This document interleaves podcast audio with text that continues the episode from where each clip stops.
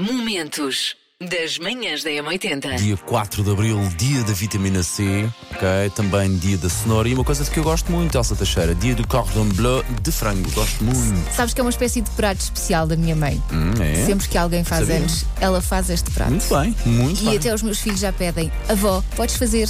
E a minha mãe diz, ninguém faz anos hoje. Agora, E hoje os parabéns vão para. o Renato Vieira!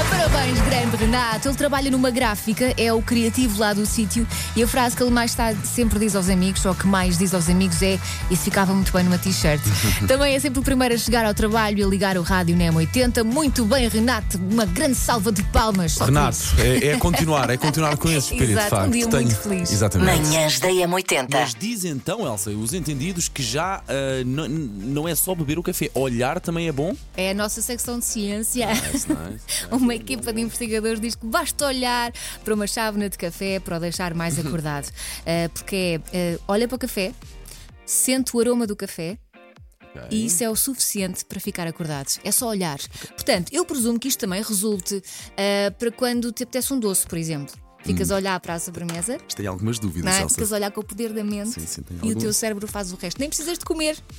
Sim, teu- não, mas disseste tudo, o teu Não é? cérebro faz o resto, que é me- meter o teu corpo a comer aquele Não, doce. Manhãs da M80. Sei esta. JS, primeiro portar de trás para a frente. Coração preparado, Elsa? Sempre. Porque a música tem a ver com o coração.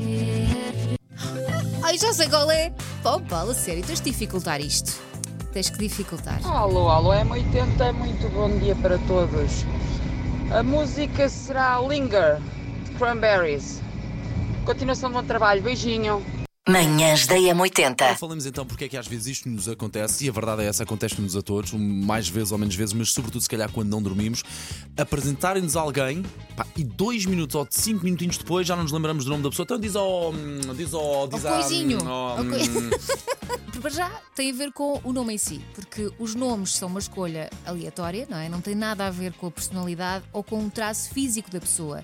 Por isso é que logo aí não dá para nós nos lembrarmos, a menos que atribuamos uma, uma alcunha a essa pessoa. Uma pessoa que tenha um nariz maior, o Pinóquio.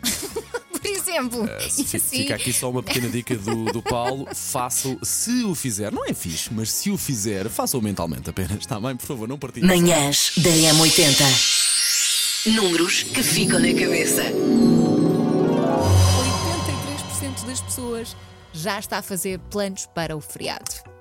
É pá, sim, mais ou menos, mas não sei bem o quê.